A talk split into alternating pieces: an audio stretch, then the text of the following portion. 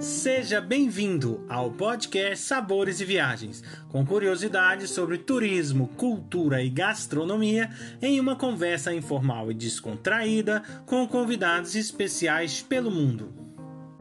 A apresentação deste podcast fica por conta de Victor Barros e Guilherme Boeste, diretores do Cooking em Portugal.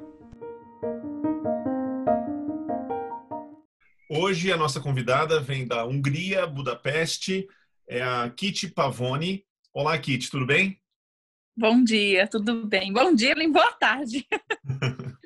ok. Kitty, eu, eu gostaria, em primeiro lugar, que você pudesse é, falar um pouquinho da tua história que te levou a se tornar guia aí em Budapeste.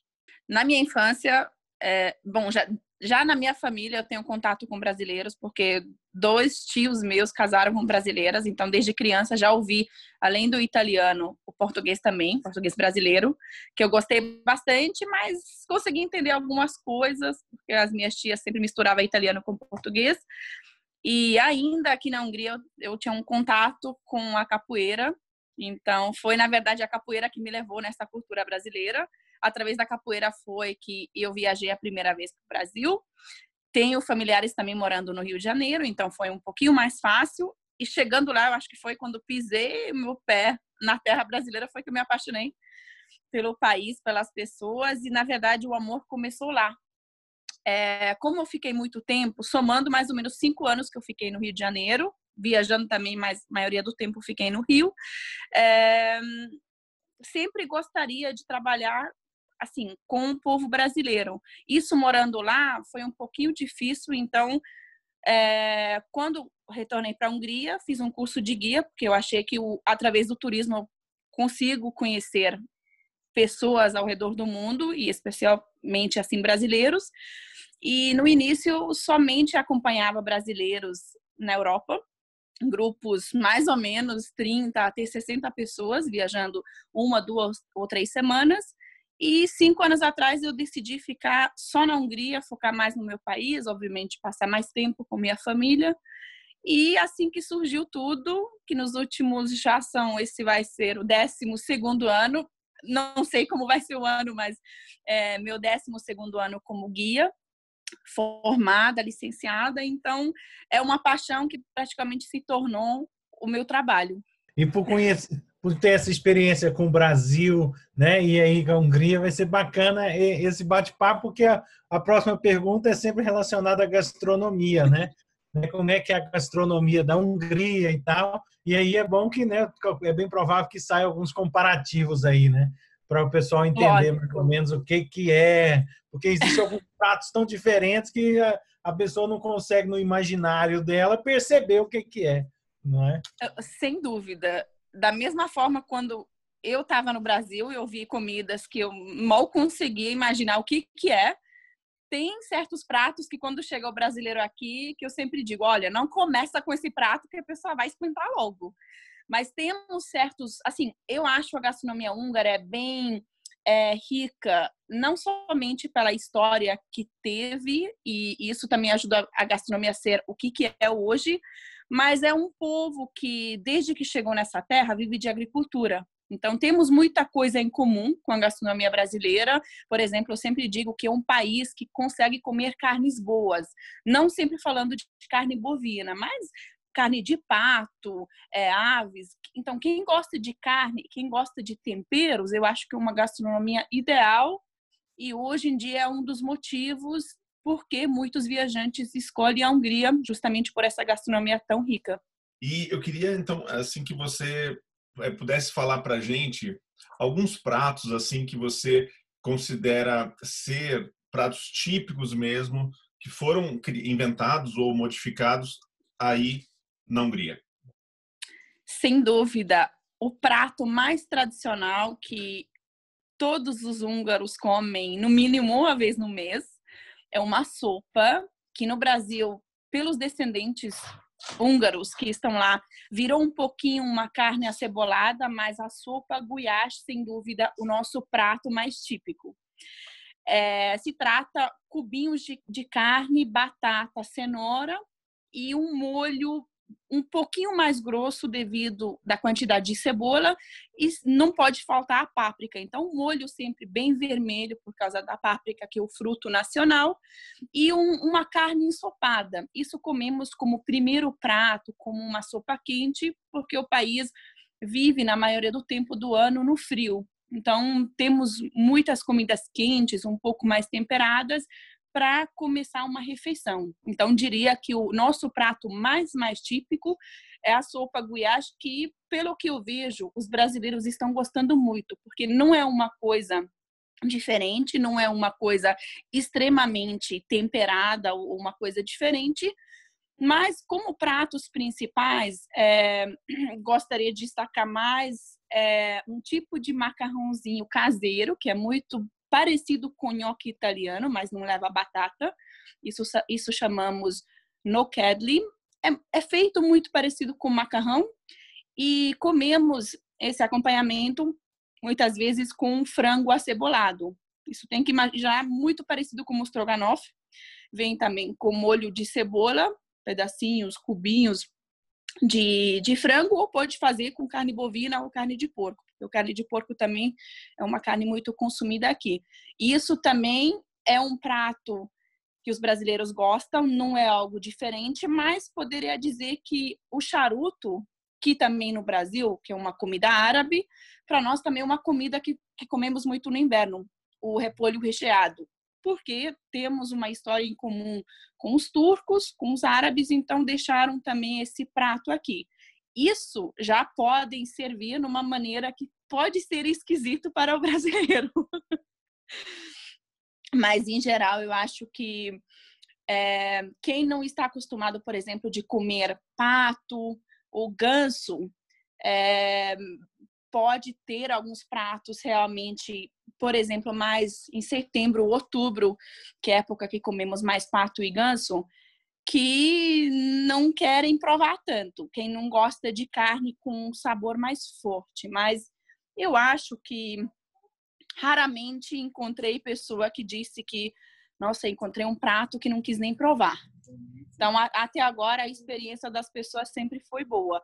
E não podemos deixar de falar dos doces, porque eu acho que a tradição, se falamos da época do Império Austro-Húngaro, as tortas recheadas com chocolate, com, com requeijão doce, com as frutas, o strudel. Acho que sempre fecha com chave de ouro cada refeição que temos.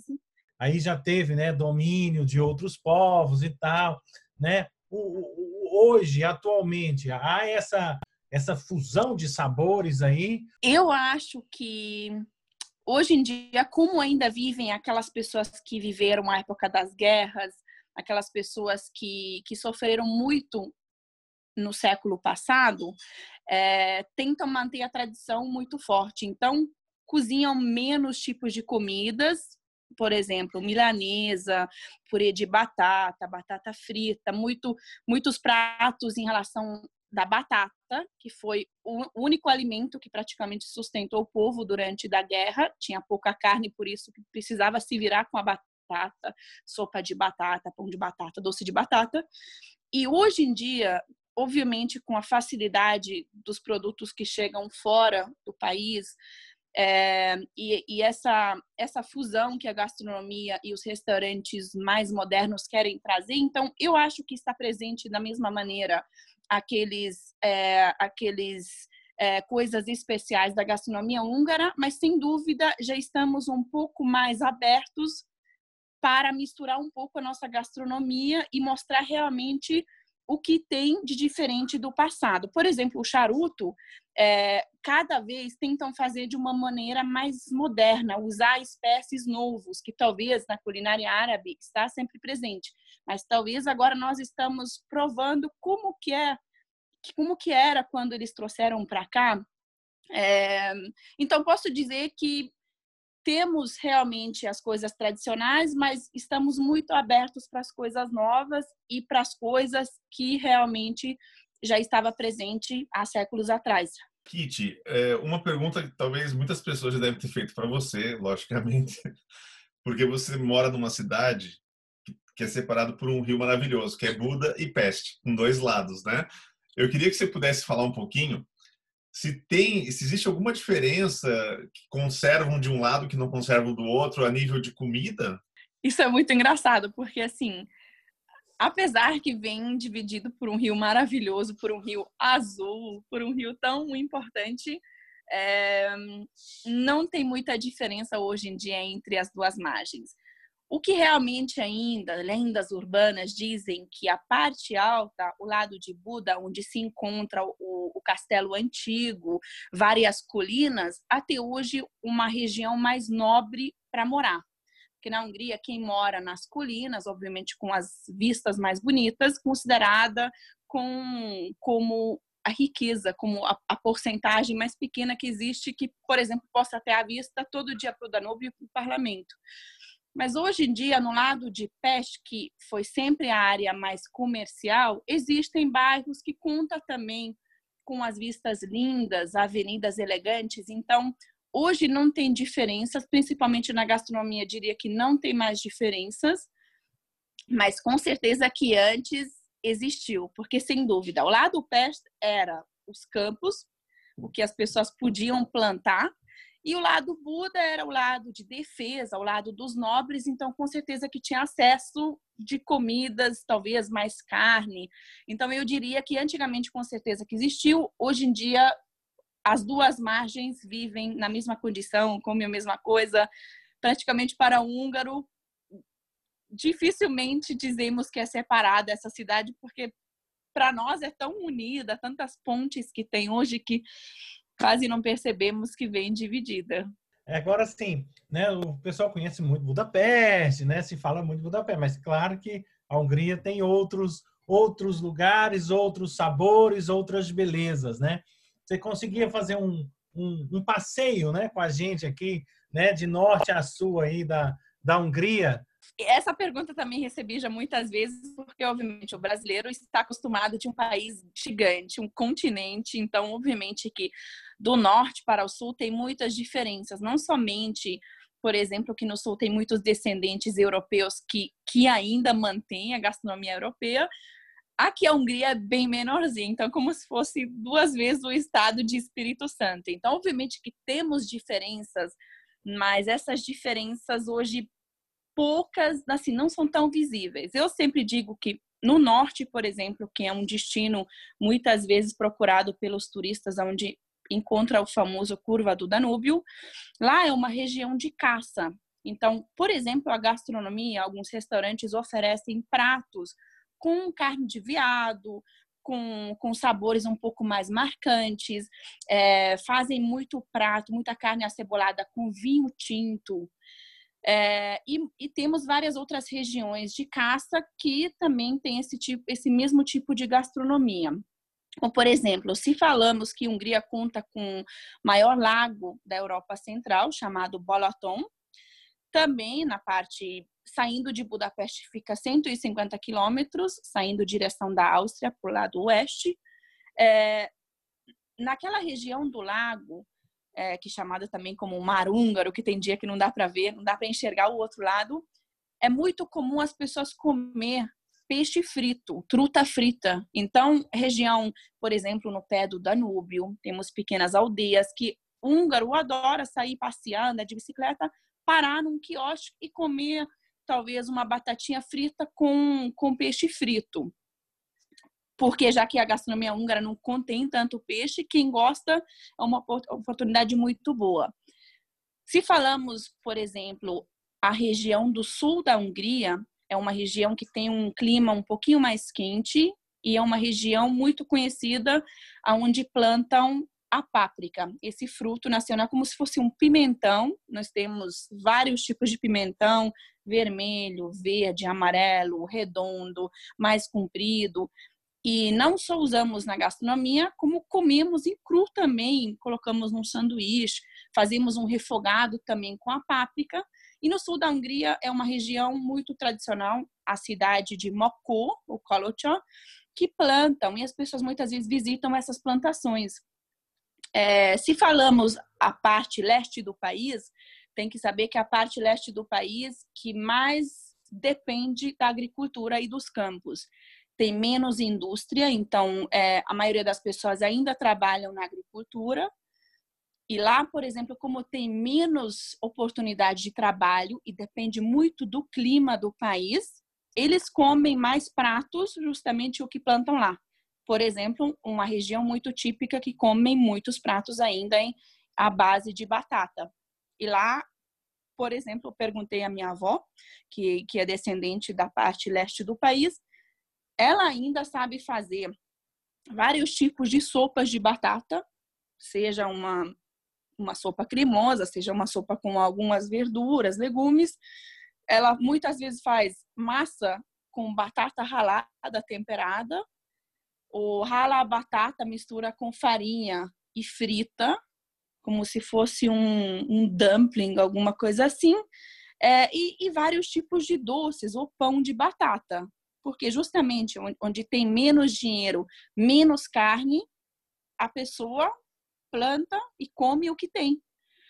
Então, é, diria que pouca diferença, mas o pouco que tem ainda, essa seria o que mais posso mencionar. Em relação assim às bebidas, né, do país, existe alguma bebida tradicional ou ou então aí é, também se produz vinho? Bom, é, sem dúvida, sim, existe bebida típica. Vou destacar duas bebidas que também sempre fazem muita fama e são bem diferentes. Temos a nossa cachaça, que não é feita de cana, mas sempre digo que é parecida com cachaça. Temos um aguardente feito com as frutas nacionais. Hungria tem bastante frutas, mais típicos pera, framboesa, é, ameixa, cereja. E dessas frutas fazem um, um licor, licor não, diria aguardente mesmo, porque o teor alcoólico tem que ser entre 38 e 72%. Ou seja, é uma bebida que pode ser consumida antes da refeição para abrir o apetite ou depois para ajudar a digestão. É uma bebida que com certeza que todas as casas têm uma garrafa e quando chegar algum convidado, a garrafa é aberta e o convidado tem que tomar uma se não mais. Outra bebida que também nunca deixo de mencionar para os meus clientes é o vinho dos reis, o rei dos vinhos, que o vinho Tokai. O Tokaj, como muitas vezes é pronunciado, na região nordeste que existe 24 aldeias, é uma região que é produzida esse vinho. Na verdade, um vinho de uvas passas, um vinho de sobremesa, que atualmente é considerada um dos vinhos mais caros, especialmente a essência do, do Tokai, que seriam as gotas mais doces desse vinho. E também é um vinho bem diferente. Quem gosta de vinhos doces, sempre peço para provar, e sempre todo mundo leva uma garrafa. E apesar que a Hungria é um país pequeno, mas produz bastante vinho tinto também. O mais conhecido é o sangue de touro que temos, que é um vinho tinto mais encorpado e acompanha muito bem os pratos que levam carne. A questão relacionada aos hábitos e costumes, né? Eu acho que uma das grandes diferenças que o povo brasileiro é um povo que talvez devido do tempo, das cores, do, do país tropical que é, o calor humano é normal lá. Então, quando a pessoa cumprimenta outra pessoa, muitas vezes dá um abraço, bate no ombro, ou sempre tem uma forma de tocar a outra pessoa, se não for alguma coisa formal, obviamente, mas muitas vezes beijo. Na Hungria, as pessoas são muito mais frias. Dá para entender, viveram praticamente 900 anos ocupados, então vem de uma história muito diferente e por isso a pessoa é mais fechada. Então, é, as pessoas aqui dificilmente se cumprimentam se não conhece, não tem tantas palavras boas. Oi, senhora tá bonita. Não, não tem essas coisas. Quando a pessoa cumprimenta o outro, é muito formal. Aperta a mão, não toca a outra pessoa. Então, essa foi uma diferença. Eu aceitei isso muito rápido porque sou muito assim, que nem um brasileiro. Mas percebo muitas vezes quando o brasileiro vem aqui, com aquela bondade, gostaria de pedir uma informação na rua com inglês, seja idioma que for, e a pessoa sem querer gostaria de, de, de tocar o ombro do outro, tentar uma forma como se fosse em casa, e húngaro muitas vezes leva isso muito mal. Então, acho que uma diferença muito marcante que húngaro um pouco mantém a distância um pouquinho depois que vira amigo, tudo bem. Mas é, é uma diferença realmente muito. É, outra coisa que também percebi que o povo brasileiro é, adora a festa. Então, por exemplo, um dia normal, a casa de alguém, estamos falando de, de tempos normais, ah, chama um amigo, outro, vizinho e vira um churrasco na casa da pessoa, convida todo mundo. Aqui também não é tanto assim. A pessoa, quando organiza uma coisa dessa, se a pessoa foi convidada, ok, mas convidado não convida, vizinho não vem, então um pouquinho mais fechado. É, mas eu acho que tudo vem justamente pela história sofrida que os húngaros passaram e, e no início falta de confiança talvez que essas atitudes têm nunca é por maldade, mas sempre primeiro a pessoa gostaria de confiar e depois dar esse espaço, se abrir realmente. Mas eu acho que realmente coisas muito diferentes e muito estranhas não, não temos aí em Budapeste existe assim algum lanche, alguma daquelas comidas assim de rua, sabe? Quando você quer comer uma coisinha só e não é para sentar e comer. O que, que você poderia assim trazer para nós assim de, de coisas que tem aí, ou salgados ou doces que você se lembra? É bem engraçado, porque eu sinto muita falta dos salgados do Brasil, que aqui dificilmente tem, nem na esquina, talvez na padaria. É um dos salgados que eu já tentei ensinar para fazer para os brasileiros é o pogacha, muito parecido como se fosse o pão de queijo brasileiro, obviamente com ingredientes diferentes, mas é redondo, leva queijo. Até mineiro já aprovou, então uma coisa boa. Isso podemos comprar nas confeitarias, algumas padarias, sempre é bom quando é fresco. É, vende hoje em dia já com torresmo, com sementes. É, é um salgado que quando a pessoa realmente não tem fome, parou, comeu, vai embora mas é, doces seria aquele sortido húngaro também, o que no Brasil conhece aqui seria um sortido que comemos junto com um chá, uma bebida. Também eles vendem aquilo, a pessoa pega uns meio quilo e depois vai comendo, mas é, na nossa tradição não tem esse tipo de petisco, lanche assim como no Brasil. Aqui tem mais as três refeições mais marcantes, a parte da manhã, o café da manhã, o ovo misturado, um sanduíche, o povo adora um sanduíche bem montado, queijo, requeijão, presunto, muitas verduras cortadas, que estranha muitos brasileiros nos hotéis, que tem pepino, tomate cortado. Na hora do almoço, uma sopa e um prato principal. E no final do dia, um, um, um prato principal ou algo mais leve. Então, não tem tantos lanches ou se tiver realmente uma merenda, uma fruta, mas realmente eu sinto falta desses salgados, especialmente uma coxinha. Eu, eu já tive aí, eu acho muito bonito aí essa, essa mistura, né, de, de, de, de povos e tal, que a gente sente até na própria arquitetura, né? Então, Verdade. Você, ali, você vê, eu, para mim, eu particularmente, né, dentro desse, desse mundo Áustria, né, do Império Austro-Húngaro todo, eu prefiro Budapeste por causa dessa, dessa mistura, né? Então você vê aí, né, naquela ponta, aqueles tigres, aquela coisa assim que é, é, é, é, coisas que chamam bastante atenção. Eu acho que quando eu comecei a trabalhar, eu senti que falava muito pouco da Hungria. Então foi bom que aqueles clientes que chegavam aqui chegava com pouca expectativa. Achava que um, uma capital da antiga cortina de ferro, que não sobrou muita coisa, e todo mundo que chegou se surpreendeu. Sempre dizem que ultrapassou todas as expectativas, porque ninguém não esperava essa riqueza. Se falamos de arquitetura, se falamos de natureza, o rio Danúbio, as pontes, então, hoje, obviamente, temos mais fama, fala mais, muitos brasileiros estão vindo para Budapeste e realmente ainda não encontrei com pessoa que disse que não gostou, justamente porque dizem que tem vida, tem um pouco do antigo, tem bairros que ainda não foram completamente reconstruídos, restaurados, tem bairros que têm prédios lindos é, repintados, representa aquela arquitetura barroca, aquelas arquiteturas do século XIX, que já passeando numa avenida a pessoa pode se sentir num museu, sem ir realmente dentro de um museu. Temos vários museus, é, eu sempre recomendo, obviamente, quem gosta de arte, temos a Galeria Nacional, a Galeria de Belas Artes, sensacional já o prédio em si.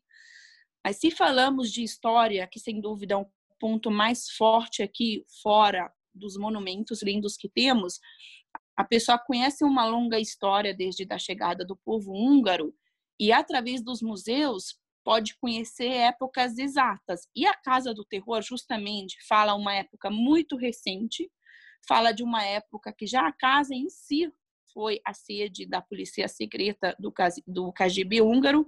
Então, é uma casa que, na memória dos húngaros, ainda guarda memórias negras, memórias bem tristes.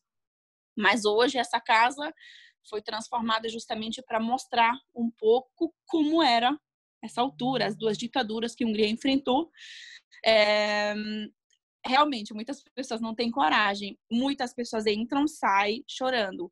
Sempre digo que ao entrar, conhece, tenta viver um pouco como as pessoas viveram lá, mas depois de sair e fechar a porta, tenta deixar tudo isso dentro. Porque realmente não pode afetar o resto do dia, o resto do tempo que a pessoa passa aqui, mas tem que pensar como foi bom conhecer uma altura que, graças a Deus, a pessoa já não viveu. Olha, eu fiquei impressionado com uma coisa, Kit. É, eu fui num restaurante tradicional à noite e eles têm música, é, tipo, parece uma música cigana. Isso é tradicional também aí? É, antes, quase todo restaurante tinha um, um, grupo de orquestra cigana. Porque, sem dúvida, quem toca nos restaurantes são ciganos. Porque posso dizer de coração que não tem húngaro que toca com tanto sentimento como o povo cigano. E, e, o povo cigano faz parte do folclore do, da cultura húngara. Que apesar que de identidade é diferente, ou talvez a história é um pouco diferente, mas ele vive, faz tempo aqui e, e é, se acostumou, praticamente se assimilou com o povo daqui. Mas eu acho que na música são imbatíveis. E é lindo, Ainda né? existem. Instrumentos é diferentes. É uma coisa É uma coisa única, ainda mais quando acompanha com dançarinos.